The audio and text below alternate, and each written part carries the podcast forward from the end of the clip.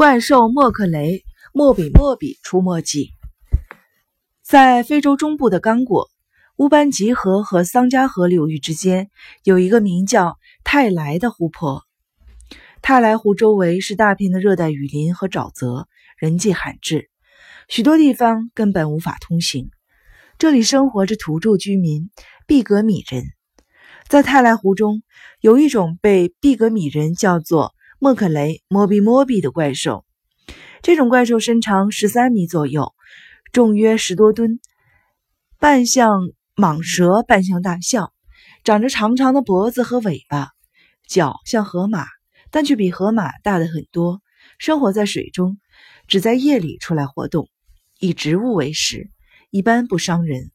从土著居民的描述来看，这种怪兽很像中生代生活过的犀角类的恐龙。这引起了很多动物学家的极大的兴趣。它是恐龙吗？一时之间，刚果成了科学家和探险者们瞩目的地方。一九七八年，一支法国探险队进入了密林，去追踪怪兽莫克雷莫比莫比的踪迹。可是，他们从此一去不返。一九八零年七月十五日。美国芝加哥大学生物学教授罗伊·迈克尔和专门研究鳄鱼的生物学家鲍威尔两次带领探险队前往刚果。他们深入泰莱河畔的蛮荒之地，从目击过怪兽的土著人那里了解到了很多的情况。一个名叫芒东佐的刚果人说，他曾经在莫肯古伊与班德克之间的。利科瓦拉赫比斯河中看到了莫克雷莫比莫比，那时河水很浅，怪兽的身躯差不多全露出来了。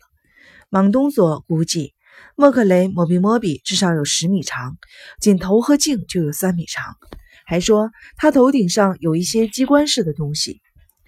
考察队员们拿出了各种动物的图片，让当地的居民辨认。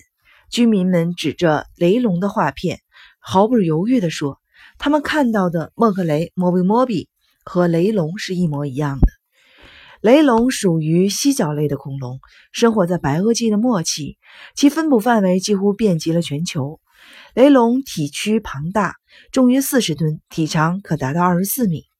雷龙四肢粗壮，脚掌宽大，脚趾粗短，前脚上有一个，后脚上有三个发达的爪子。但是由于雷龙的骨骼脆弱，难以留下化石记录。迄今发现的雷龙化石都非常的零碎，头骨化石尤其稀少。雷龙是一种群体活动的动物，它的主要食物是羊齿类和苏铁类的植物。它们会把所有的植物鲸吞，然后几乎不经过咀嚼。一群庞大的雷龙可以在短短的几天内摧毁一个树林。不过那时候的主要植物。复原速度非常之快，巨型的犀角类恐龙因为有了充足的食物和暖和的天气，在北美洲的大地上迅速的繁衍起来，成为侏罗纪末期北美洲食草恐龙的主流物种。难道泰莱湖畔的莫克雷莫比莫比就是1.4亿年前的雷龙吗？带着这个疑问，考察队员们在泰莱湖畔的沼泽地进行搜索。考察队员们惊奇地发现，巨大的脚印，还有一处草木被压向一侧。考察队员沿着脚印搜索，但是脚印在一条河边消失了。他们认为怪兽是从此处潜入到河中去的。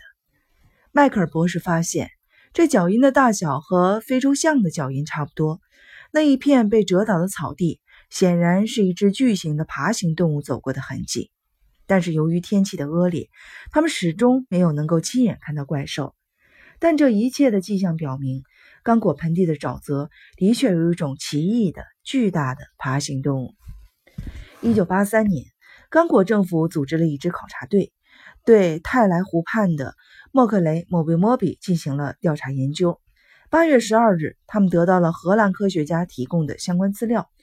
在一九一二年，一架荷兰飞机在印度洋上空飞行时发生了故障，迫降到荒无人烟的科莫多岛上。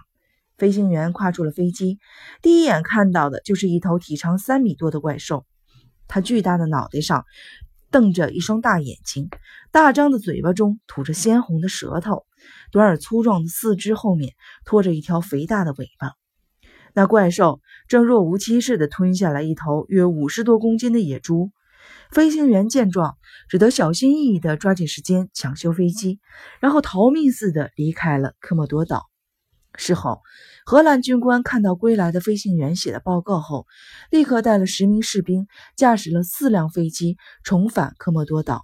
他亲眼目睹并打死了两头怪兽，剥下兽皮带回来。而他们描绘的怪兽的外形特征和莫克雷·莫比莫比非常的相似。虽然得到了荷兰科学家的协助，但是考察队的调查并没有结果。在二十世纪九十年代，刚果地区政局动荡。战乱频繁，多次发生武装政变和军事冲突，科学考察只好暂时的终止了。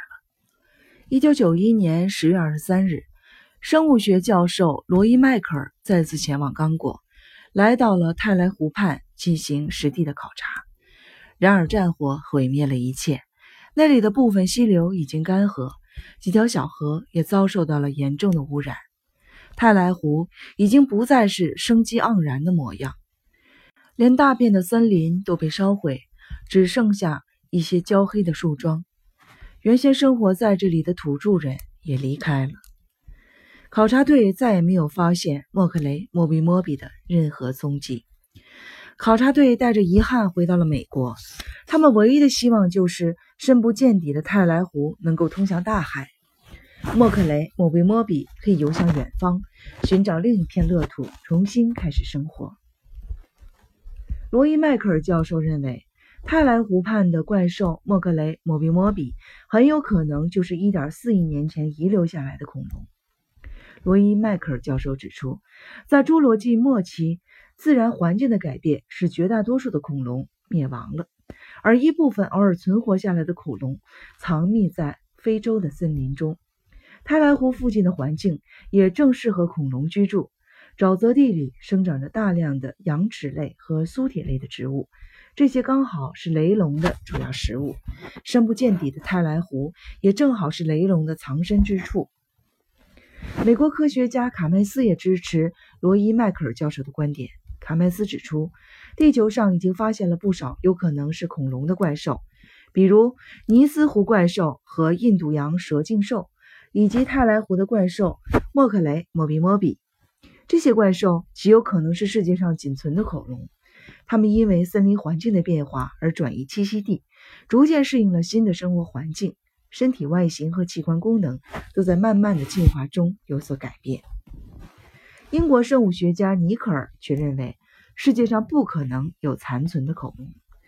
假如恐龙从1.4亿年前繁衍至今，世人所发现的绝不会是一两只的恐龙。至少会在各个恐龙栖息地里发现幼年的恐龙，而雷龙是一种群体活动的动物，它并不适应单独的生活。而且以雷龙的食量来计算，泰莱湖附近的所有植物只需要半年的时间就会被一只雷龙全部吃光。怪兽莫克雷·莫比莫比也许就是一种罕见的巨型的爬行动物，它的外形与蜥蜴相似，所以被当地人认成了雷龙。还有的科学家甚至认为，怪兽莫克雷·莫比莫比并非是地球的生物，而是来自外星球的某种生物。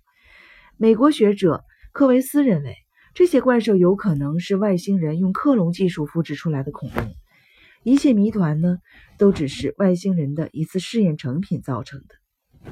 专家们各抒己见，争论不休。因此，怪兽莫克雷·莫比莫比究竟是不是残存的恐龙？也依然是一个不解之谜。